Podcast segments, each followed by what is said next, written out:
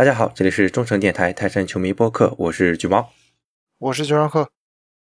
我看了一下啊，今年我们是已经做了三十六期节目了。今天这期如果能在二三年放出来的话，就是三十七期。然后扣掉前面两期，其实是讲上赛季的内容啊，那就是一共我们用三十五期记录了二零二三赛季的泰山队。然后呢，去年是二二年有三十二期，加上到今年两期的话是三十四期。那就是今年我们三十五期比去年三十四期正好多了一期，也算是我们用自己的方式吧，记录了这一年啊泰山队的足迹吧。未来无论发生什么吧，也无论是有多少人听咱们咱们这个节目啊，都是咱们俩记录泰山队一个视角吧，也算我们俩 在历史上留下了痕迹啊。呃，那么今天这个年度盘点呢，我们还是从今年是周四啊，从下午亚冠的抽签先谈起吧。抽到了传奇前锋，什么签啊？这个？凑合事儿吧，主要是抽到的日本队剩下几个队都不都不是很强，跟横滨相比都是欠点意思，所以没有抽上大礼包，抽到川崎，避开韩国球队中签吧。中签儿啊，也想必啊，中国现在在亚足联那么一个位置，没有好签也正常。但就是觉得曼谷联有点惨啊，好不容易拿个小组第一，结果给抽到 第二去了，打横滨水手。呃，那么说到横滨水手，其实我们是跟呃这一个对阵是在一个半区的啊。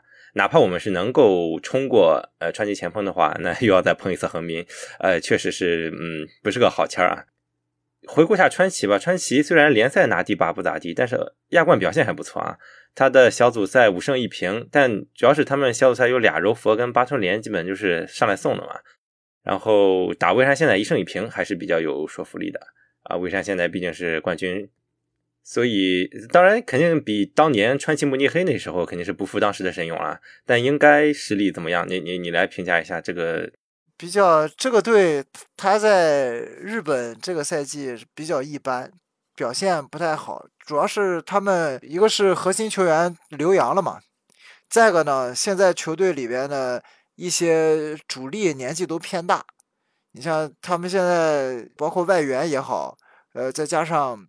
中后场中轴线整个年纪都比较偏大，这个有点像以前就是中超每个赛季出去打亚冠的，当时除了上港、国安以外的队，靠着老将往往里往前带，特别是当年那个贵州，靠着国内的这个老国脚加上呃经验丰富的外援去冲击。洲际比赛的这么一个战术，这个赛季他们也是一样的。然后，呃，川崎这个赛季最大的特点是他绝杀很多，他是整个这联赛八十分钟以后进球最多的球队。那他回过来呢，场均进球数也不少，场均能将近进三个球，是进攻火力，这绝对是很厉害的。但是呢，这么强的进攻火力。最后联赛只排在第八名，这就说明他的防守有很大的问题。这个赛季场均丢球，川崎前锋在日本是场均能丢将近四一点四个球，这是绝对的下游水平，连中游都靠不上。那这就是因为他们的后防线年纪一年比一年大，还两三年前疫情前就是这批人，打到现在还是这批人。所以，呃，我觉得相对于横滨来说，川崎的后防线比横滨肯定是弱了不止一个档次。我觉得泰山队打他们，应该是肯定不会被零封，甚至在主场，如果我们进攻打开了，未必不能首回合取得一个球以上的净胜球优势。嗯，你刚刚说起这个年龄大，确实啊，我今天下午翻了一下名单，你说这个歌迷。都三十八了，我天，感觉当年僵尸那个在英超爬僵尸还是在眼前呢。然后达米昂这个 FM 要人也三十五了，还有很多这个我经常听到的一些日本的名字啊，现在都已经是老将了，都是三十加了，什么小林优啊、山根诗来啊、加上赵博什么的，确实是像你说的，可能是当年他是慕尼黑的时候就是这批人，现在当那个那些好的年轻的都已经留洋了，然后几年之后还是这批人，所以现在就不行了嘛。这么一比的话，咱们费莱尼、莫伊塞斯好像 也可以一战了。这年龄，特别是你像小林优，小林优今年已经三十六了。嗯，这这个赛季在川崎整个全队射手榜排前五名的。所以这个队真的是很多老将在他们这个队里边还是有非常非常大的出场的权重，还有球权的。那这个队现在新生代吧，最厉害的是他们这个前锋叫宫代大圣，零零后的一个前锋。啊，这个赛季他也是被租借到这个这联赛其他球队嘛，感觉新赛季啊，到二零二四年，可能他合同也快到了嘛，是不是川崎会把他留下来，也是我们可以关注一下。然后另外呢，这个川崎还有一个非常强的前腰啊，斜板泰斗也是非常算是川崎这一帮老球员里边比较年轻的，他是二十八岁，他是现在这个赛季川崎进攻线上最有威胁的球员，是一个个核心八号位吧。然后另外一个川崎还有一个，我们就可能大家就比较熟悉了，赖川佑辅这个。比较熟悉这个这个人，以前是百太阳神的，在亚冠，应该是我记着他在亚冠上跟中中超球队有过交手啊。当时是百太阳神的球员，是个子很矮啊，只一米一米六多，但是速度很快，是一个能边儿能打中锋的球员。那基本上有威胁的就这些人，剩下的你说小林优啊、达米昂啊这些，都三十六、三十七了，他到时候。虽然能力还在啊，那但是肯定是不像前几年那么厉害了。所以我觉着，相对于横滨来说，川崎一个是防守不行，二个是呢，他的前场的球员没有像横滨那样那么多进攻点，那么多有威胁的人，是个人拿出来都能给我们造成威胁。可能川崎就那么两三个人，我们把他锁死了，可能整个的比赛过程就会。球风就会站在我们这边。对你刚说到一个很重要的点，就是他们的比较年轻的又有实力的球员是不是会留洋？其实这也反映出一个问题，就是我们在年末，因为毕竟淘汰赛是在下一个赛季嘛，每个队下个赛季什么面貌其实都完全不知道，包括我们自己啊，到时候外援是不是配全了，配什么等级的外援，我们现在也还没完全落定。确实，现在来预测的话，可能还为时过早啊。反正。就一场一场打呗，反正亚冠已经打到出线了，已经够本了。每进一场都是创造一个更好的成绩吧。而且年初嘛，不光是我们日本球队也是状态也是盲盒。我估计可能冬训比较重要。如果我们能把强度尽早拉上来，他们个老爷车可能就给冲垮了，可能主场对吧？所以看吧，明年到二月份的时候，如果我们外援啊什么的内援都已经敲定了，我们可以到那个时候预测一下战局，可能会更靠谱。对，而且。我们说实话，对于泰山队来说是一个比较大的挑战。二月份就开始踢正式的比赛，因为往年我们一般三月份才开始有那个超级杯，对吧？有一些就亚冠不跨年的时候，也是到三月份才开始踢，二月底、三月初才开始踢。但是今年这个二月十号、二月十二号吧，十十三号就要开始踢这场比赛了。那提前要一个月集中，对于泰山队球员来说，要比往年要早半个月结束假期。那去什么地方，找什么样的场地，都是全新的。基本上那个时间点肯定在国内很难找，你要么就是去东南亚，要么就是去欧洲，在国内是肯定没有合适的训练场地的。所以到时候看一下。我们季前备战的时候会怎么备吧？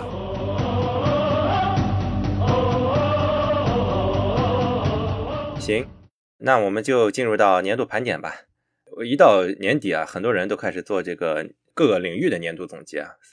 整体上感觉，二零二三年的基调似乎对于中国人不是一个 特别很好的年份啊。对于泰山队呢，也是很矛盾的一年。从年初的动荡到中期，崔指导上任之后，成绩慢慢企稳。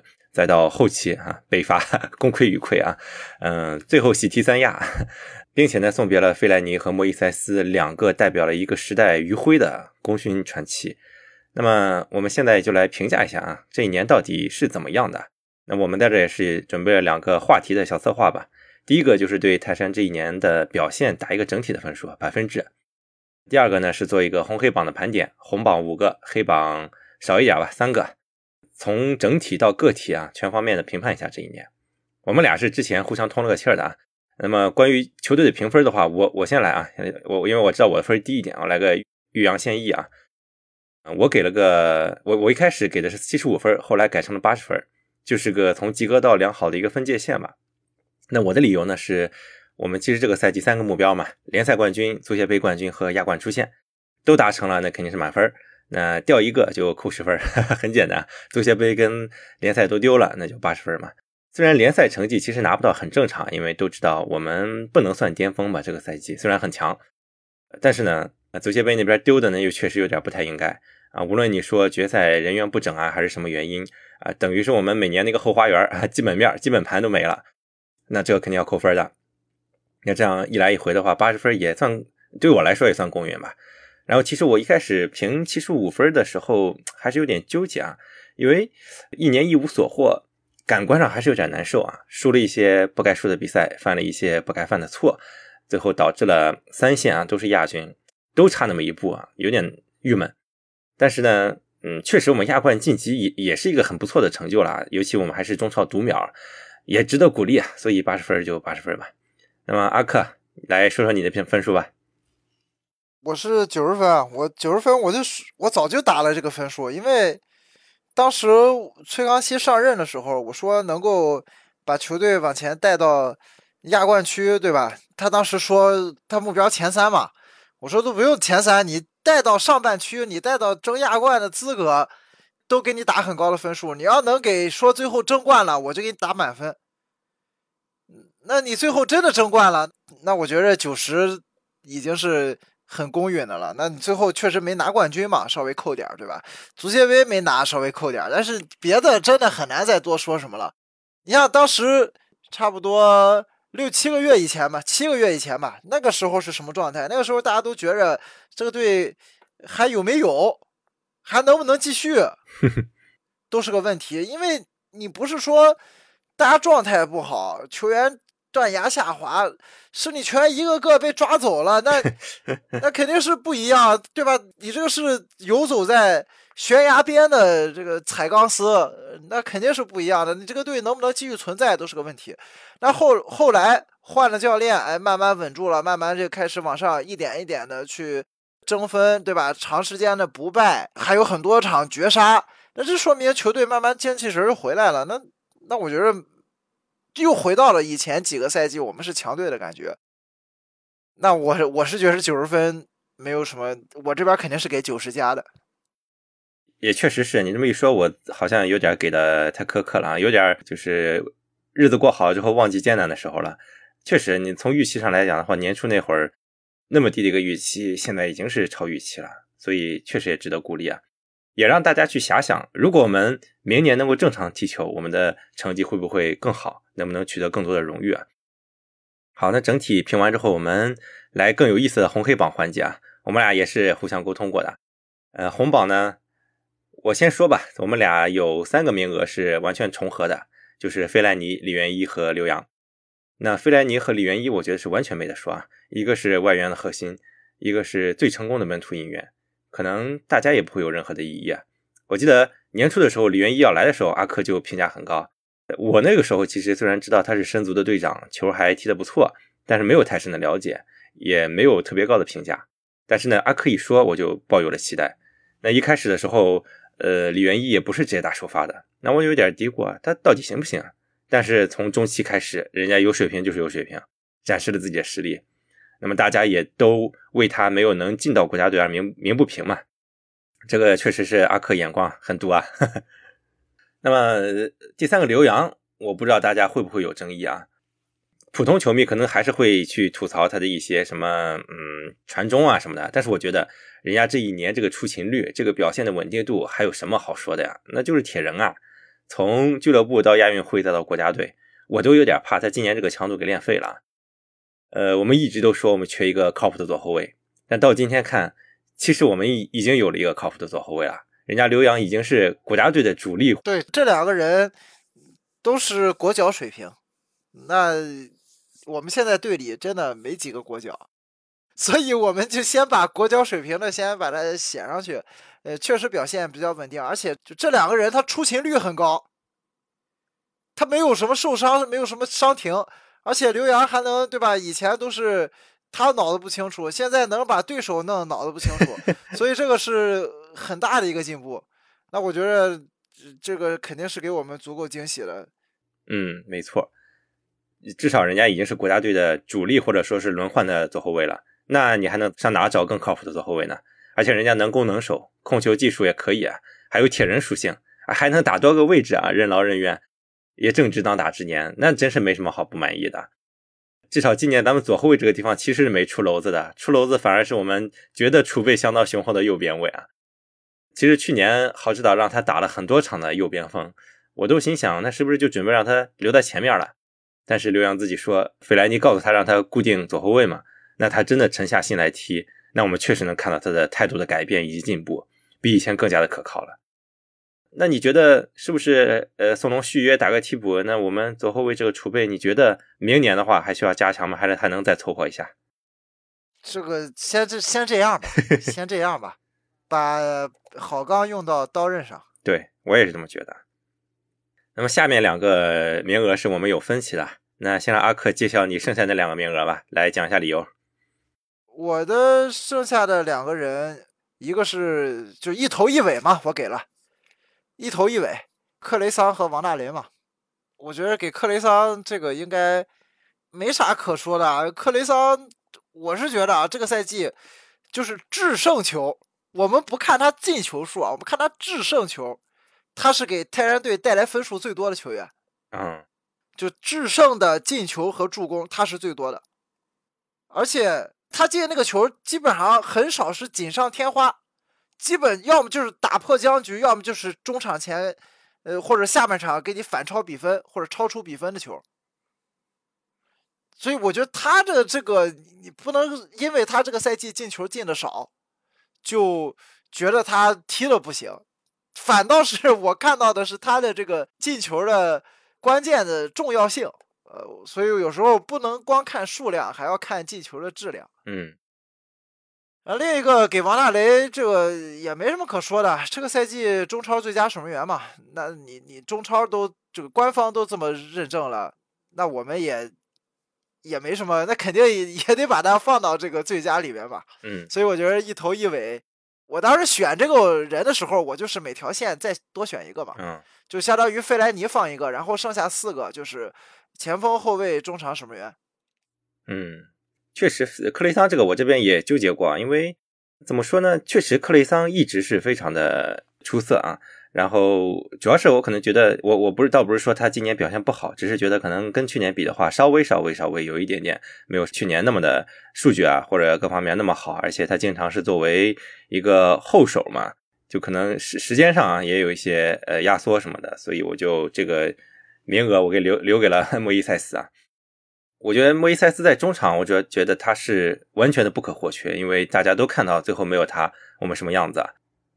关于莫伊塞斯呢，其实上一期我们专题节目已经吹过很多了，他的有多么重要，他本赛季的表现啊，有战略上啊，有给了我们多少帮助，都无需再赘述了。这就是，所以我在这个另一个外援名额上，我是选择了老莫啊。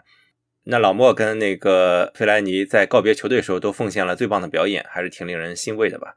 然后我最后一个名额呢是属于鼓励年轻球员吧，给了谢文能。我觉得他作为今年的最佳年轻球员应该是没什么争议啊。说实话，我是真的没想到他能得到重用吧。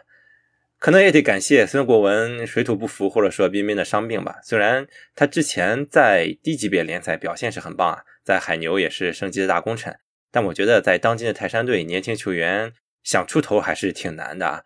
呃，而且现在又没有 U 二三政策了。所以在这样的背景下，他能够腾空出世还是挺不容易的，算是打了半个赛季吧。是因为之前都是在国奥拉练啥的。那联赛七次首发，五次替补，贡献了三球一助。亚冠呢，四次首发，两次替补打满了，也是成为了崔指导下半赛季非常倚重的攻击手。那关键呢，我觉得他展现了自己的特点吧。他不像彬彬啊、鹏鹏啊这种靠速度的边路爆点。他的位置虽然是摆在边路，但实际上他是在禁区里面搅和的二前锋嘛。其实打一些小范围的配合，这么一个特点。而且他玩小球的时候能跟巴西人稍微玩一下，然后呢他自己也挺能钻的，偶尔呢也有一些眼前一亮的过人啊。下盘呢看着挺稳的，技术功底呢挺扎实。这几年我们 U 二三球员啊，最后发展都不太如预期啊，像小郭啊、小段啊，呃，我觉得谢文能可能也许会不太一样吧，因为他是从中乙到中甲这么一路脚踏实地的拼上来的，一步一个台阶儿。虽然他跟小段一样，可能属于身体素质不爆炸那种，但我觉得他可能技术更好一些，所以我对他前景也稍微更乐乐观一点。虽然这个赛季踢得不错啊，但是呢，这个国产攻击手的生存空间还是有限的，尤其下赛季如果有新的边锋外援来的话，肯定会挤压他的。所以他未来怎么培养，能成长到什么地步都挺难说的，肯定还是要用心的去呵护吧。反正崔指导喜欢他，用他吧，也是好事儿啊。希望他茁壮成长。那下面我们进入黑榜环节啊，这个呃，我是三个选满了，但是阿克很仁慈，选到最后就选俩。而且我们是没有一个名额是重合的，所以我们现在火力全开啊！那我我的黑榜三个人是孙国文、贾乐松和陈普啊。我黑他们啊，我我事先声明，我不是说觉得他们绝对水平踢的有多差，主要是跟我赛季前的期待不一样。嗯，有些可能更差的我就不屑说了，可能人家本本来水平我就觉得不咋地，硬拉上来只是顶个空缺的，那你黑他们呢也也没什么好黑的，那要黑就黑点有意思的、有争议的。嗯，最令人失望的肯定是孙国文啊，因为当时新源的是新源里面，他和李元一是我最期待的，而且他是作为新晋国脚来的，结果是完全的水土不服啊！我还记得当时阿克还说，我们走了一个九三年走路啊，来了一个九三年的走路，但是可惜，至少今年来看，俩人是完全不能相提并论的。那你觉得孙国文今年这个表现怎么回事呢？这个我也不知道怎么回事，因为他出场样本太少了。我我们看不出来啊，他出场样本少到已经进不去常规的换人的名额里了。嗯，就是我们的替补上有几个人是每场比赛一定会被换上去的，比如廖立生，比如费南多，对吧？嗯，就是他只要在替补一定会被换上去。嗯，然后有些人呢是有很大概率被换上去的，比方说打替补时候谢文能，对吧？嗯，然后那个。打替补的时候，这个谁黄正宇对吧？就是有很大概率被换上去的。然后孙国文这种是，除非你前面的人要么就受伤，要么就没进，要么就首发了，要么就没进比赛名单，他才会轮到他。所以比赛样本实在太少了，完全看不出来是是什么是什么原因导致的这个情况。你不像那其他那些人，你说这黄正宇对吧？这个费南多什么廖廖立生这些人，他他在场上踢。他因为样本足够多，我们能看出来他哪些地方很厉害，哪些地方不行。那这个不行的地方比他厉害的地方要呃更多一些，所以他们打不了主力，只能打替补。但你孙国文，你上场比赛时间太少了，我们都看不出来啊，没法比啊。嗯，是啊，哎，确确实有点不知道内部发生啥吧。但是呢，我其实复盘一下，也觉得可能也有一些原因吧，因为。孙国文这个球员的特点，可能大家一开始对他有误解，觉得他是边后卫或者是边翼卫，可能攻守兼备。实际上，从我有限看他比赛的样本来看的话，我觉得他不会防守，就可能是他用作翼卫，是因为他体能比较好，上下能力比较强，但他特长可能更偏进攻。呃，但是呢，呃，可能在进攻手的竞争中，他就没能竞争过其他进攻进攻手吧。而且我看他性格好像有点内敛，有时候看场上不太自信。所以来到新队磨合的时候就比较难融融入吧，而且泰山队又是追求成绩啊，容错度那么低的一个球队，所以可能第一年没机会也算正常吧。不知道看他明年怎么样。如果说明年还是不上的话，那我估计就是可能就就就失败了，可能就得走了。但是呢，也得给点耐心吧，毕竟这个泰山队进攻线不好混，哈 哈又有新人的，又有外援的，是吧？他自己关键是还是要开放起来吧，自信起来。嗯，如果再继续是个闷葫芦的话，可能就要 flop 了。我而且明年很大的一个问题啊，他要面临吴兴涵的竞争啊。呃，我我是感觉他不改位置是没戏了，他还是得改到后卫的位置上。嗯，他要打边锋，他这个位置吴兴涵明年回来之后，肯定没他没他事儿了。关键有时候我记得当时右后卫吃紧的时候，你用李海龙也没考虑用他呀。我我记得有些比赛他其实在替补的，不是他是打左路呀，孙国文还是偏左边啊，啊，可能确实还不太适适合他吧，但我们可以再再看看，毕竟他前面对吧？刘洋也是边后边前边锋改的边后卫嘛，然后那我们再改一个，也不是啥大事儿。看吧，其实如果说他能顺利改造成边后卫的话，那宋龙如果说未来退了或者说不续约了，那他其实就能顺利的顶上这个轮换的位置嘛。对。那提到孙国文的话，就不得不提童磊了啊。可能很多球迷对童磊也很失望。那我倒觉得不是很意外，因为他本身伤病就比较多。那此前的职业生涯一直也没有很稳定的在一个队连续可能打一个赛季的好球啊什么的。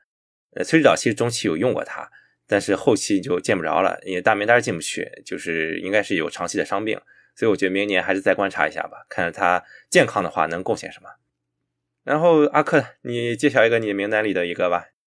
我给了十颗，但我不是觉得他表现不行，主要是因为是我觉得剩下的人你实在很难再挑出来一个人，把他说相对比较差。因为十颗确实这个赛季就数据上来说不太好看，但是你你也没有别人可用嘛。对，哎，没办法，只能选到他了，没别人比他差了。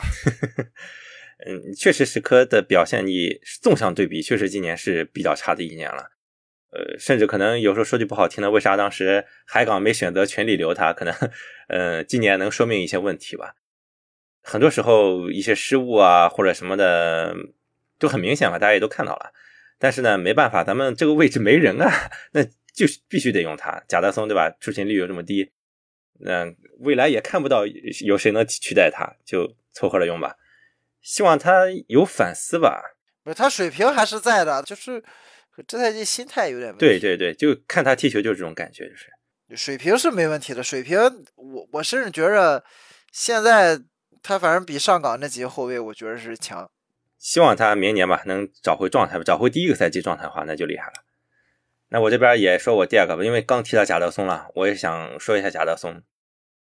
贾东松的，你上场的时候他的贡献啥？大家都看得到啊，他的正面的防守，他的力量，他的对抗，他的头球，他的角球时候的进攻，大家都看得到啊。强的地方是确实很强，但是他关键是出勤率啊，这个太没保障了。你说你今以往去年的话他伤病多，那今年呢伤病少了，结果是停赛多。打金门虎的时候一个直红停赛好几场，然后打南通的时候一个直红，但那个判罚有点争议啊。呃，导致了球队被动，最后被扳平了。足协杯半决赛第二回合打大连又一个直红，那是而且这两个直红都是上半场下去的，那让球队全场都踢得很累。可能这两个直红就暴露他转身和回追的一个缺点吧。而且半决赛那个直红代价太大了。你说决赛如果当时石科跟马来莱对抗嘛，如果当时跟马来莱对抗的是贾德松的话，就不会让他把那个球扛下来再做给约翰超了，可能就不会输了。所以真的希望他以后能在伤病已经减少了，希望他在纪律性上能自更有自控力一点，多上几场比赛啊。嗯，我觉得虽然他不是现在中超中卫里面最强的，但是至少在我们来说，我们的中卫里面还是最强的。他能带来的帮助是毋庸置疑的。哎，还是有点遗憾吧。那阿克的你另一位呢？我另一位我不说了，那这个我这太太明显了，我我这个另一位。呃，没什么悬念啊，没什么悬念，非他莫属啊。对，呃，是我们的这个已经已经 say goodbye 的一个人啊，帕托啊。这个我没什么可评价的，反正应该毫无争议吧。我把它放在这儿，没有人会有反对意见。对，因为我记得有一期节目，阿克也是打成都吧，点名批评了他的态度嘛。你说你能力不行也就罢了，那你态度再不行，那你还有什么长处嘛？你就说。对，这个人运气也不行。对，是，这是这是最最令人难以接受的。你说一个前锋到最后你连运气都不行了，运气都不站在你这一边了，你还能有什么用呢？你就没有任何进球的可能性了，对吧？嗯，你看他这赛季运气多差，多少个门柱，进球只能靠罚点球进球。你这种，那就说明他真的是不适合在这儿踢。你换你在印尼一个赛季进二十多个，进三十个，你在。中超也不是说中超比印尼强多少的联赛，对吧？你只能靠点球进球，然后你各种看着很漂亮，前面啪啪啪打的都很好，射门也很有质量，但是你就进不去，你就砸门柱上，你能怪谁去？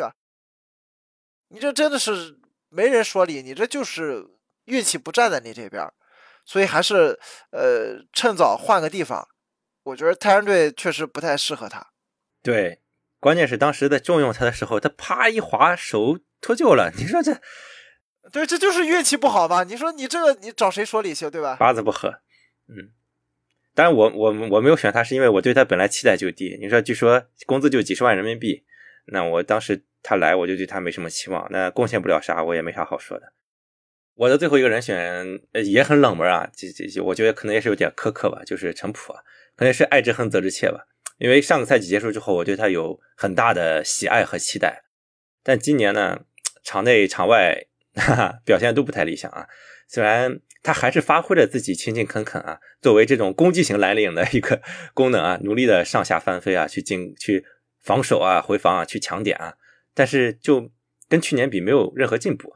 本来你这个年龄打上了主力，应该是一年比一年有一个上升的趋势啊，但是似乎并没有发生。因为本赛季是总共出场二十八次，五球三助攻，呃，也成了国家队常备轮换啊。看着这数据好像也过得去，但是去年呢，他是二十八场八球五助，而且他去年在足协杯决赛是真的当大腿进过球啊，一个人摆脱两个防守队队员，打进了至关重要的半圈比分的进球啊。当时真的希望他能够用那个球，呃，让自己以后成为一个经常能用一己之力改变比赛的人，但是今年。没有这样的镜头，反而是有一些，比如说中场打横滨的时候，那么大一个单刀都打不进。你别说越不越位啊，你先把球打进啊！那么大一个单刀，你说这这这就不知道啊，这这球都打不进，怎么回事？所以，因为我本来今年如果有球迷球衣卖的话，我就想印他的号的，人长得也帅是吧？但是呢，确实是有点落差啊。当然，我我我必须声明啊，不是说对他绝对实力的一个批评啊，只是觉得个人来说预期有点落差。呃，那么最后空缺了一个人，我本来还想说能不能借阿克的这个名额再说一下费南多啊，因为 当时费南多海港那场比赛实在是太生气了。但后来呢，呃，觉得人家其实也在个别场次也发挥了很大的作用啊，所以就不不黑他了。功过相抵，功过相抵，而且期待也不高，本来对他。对，所以你你这个赛季就很难评黑榜，因为大家都对这个这个球队没有那么高的预期。所以感觉大家到最后踢出来以后，每个人都有可圈可点的地方。嗯，除了帕托之外，每个人都有可圈可点的地方。真的，你包括石科对吧，都有单防对面外援，那个我忘了是哪一场了，就是就是把对面外援锁死，对面这个锋线外援的这种表现。呃，估计很多人也想选李海龙，但是还是一个道理呢。那人家都是排三号、四号的右后卫了，你不用他都没人用了，那你说？也也有话说，说我我我一个铁替补，你天天让我打主力，出了问题你还能怨我吗？是吧？你没有他，那我们有谁啊？李海龙还可以了，这赛季打的还可以了。对啊，我我是觉得还行，但是很多朋友喜欢黑他嘛，嗯，呃，就因为这个名字，就说说白了，他就运气不好。你说有时候送点，对吧？是他送的点，但你这个球真能怪他吗？但显然是有时候是别人自己队友漏人，对吧？他去背那个锅，他去补，补了以后啪一个犯规，好了吹一点球，那这个是他犯的规，但实际上他队友要背更大的锅。嗯，我觉得这个选五个黑的也也已经够了，因为对球员还是以鼓励为主啊，哪怕黑也是希望他们如果还在球队的话啊，支持后用，因为都是自己人嘛，都是希望他们能变得更好。大家也可以听完之后，把自己心中的赛季评分以及红黑榜发到评论区里，应该有挺多可以交流的。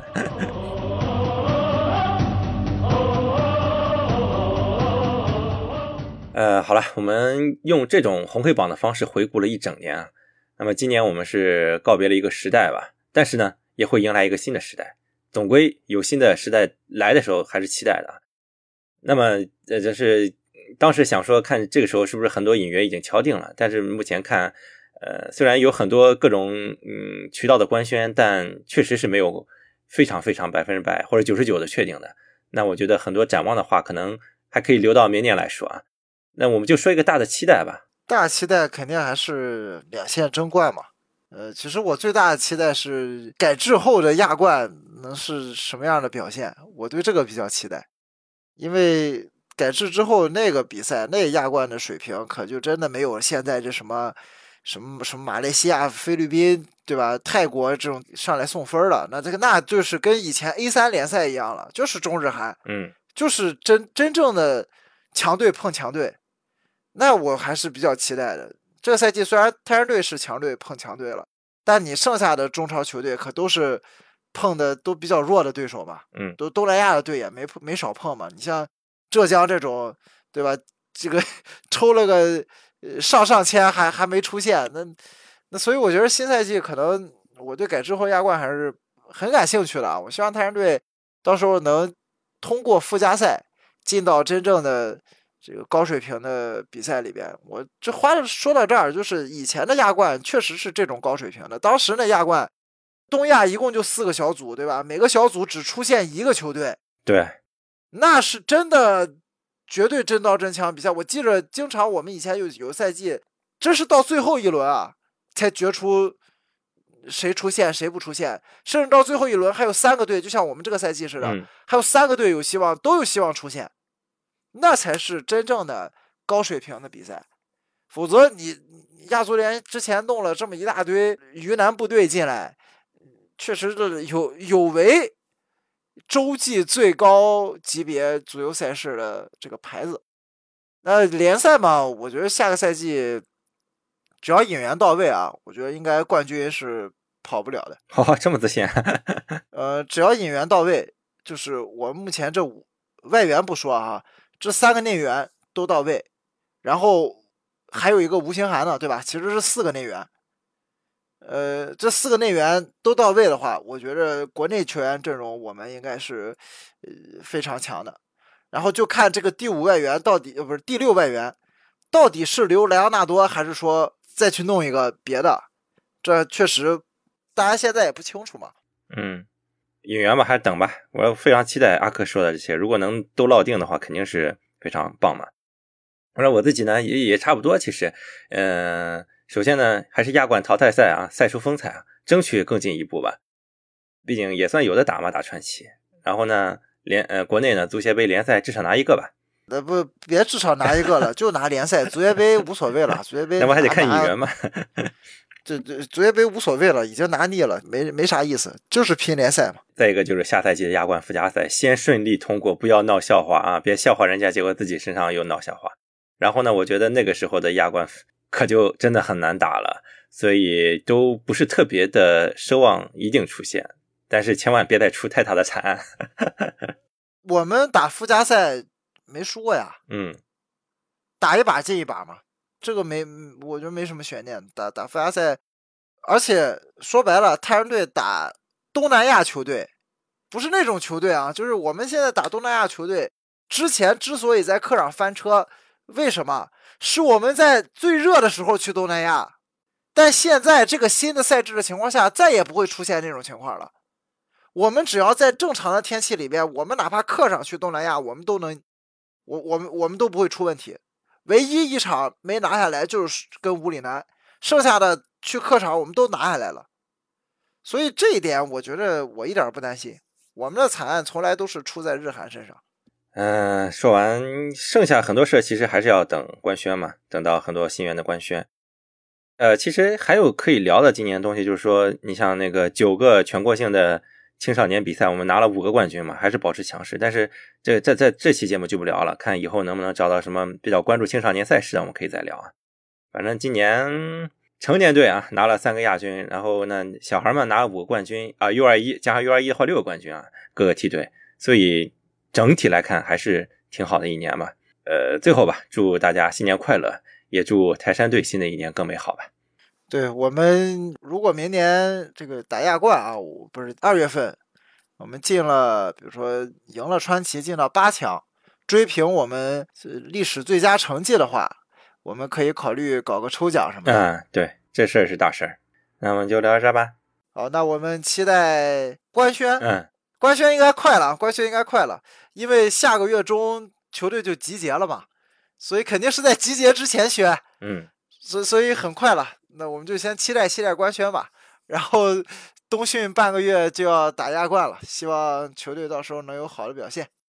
啊，最后最后啊，还是帮球队带个货啊，呃，我最近也是买了球队新发售的二零二四年的台历，因为我每年都在买嘛，呃，也在小红书上发了一个测评，我也可以把相关的图放到我们的那个备注里面啊，大家可以看一下，尽量还是支持俱乐部的官方产品吧，这样俱乐部才能有更多的收入嘛。尤其大家都知道，现在俱乐部也不是说是真的财大气粗啊，啊，每一点这种支持都是弥足珍贵的。包括呃，最近官方商城也是有一个优惠活动嘛，什么你买多少送什么，还啊，想买到什么金额，还要送亚冠门票啊。我周围已经有朋友呃收到这个了啊，还是挺值的。帮俱乐部给带个货吧。好，拜拜。好，拜拜。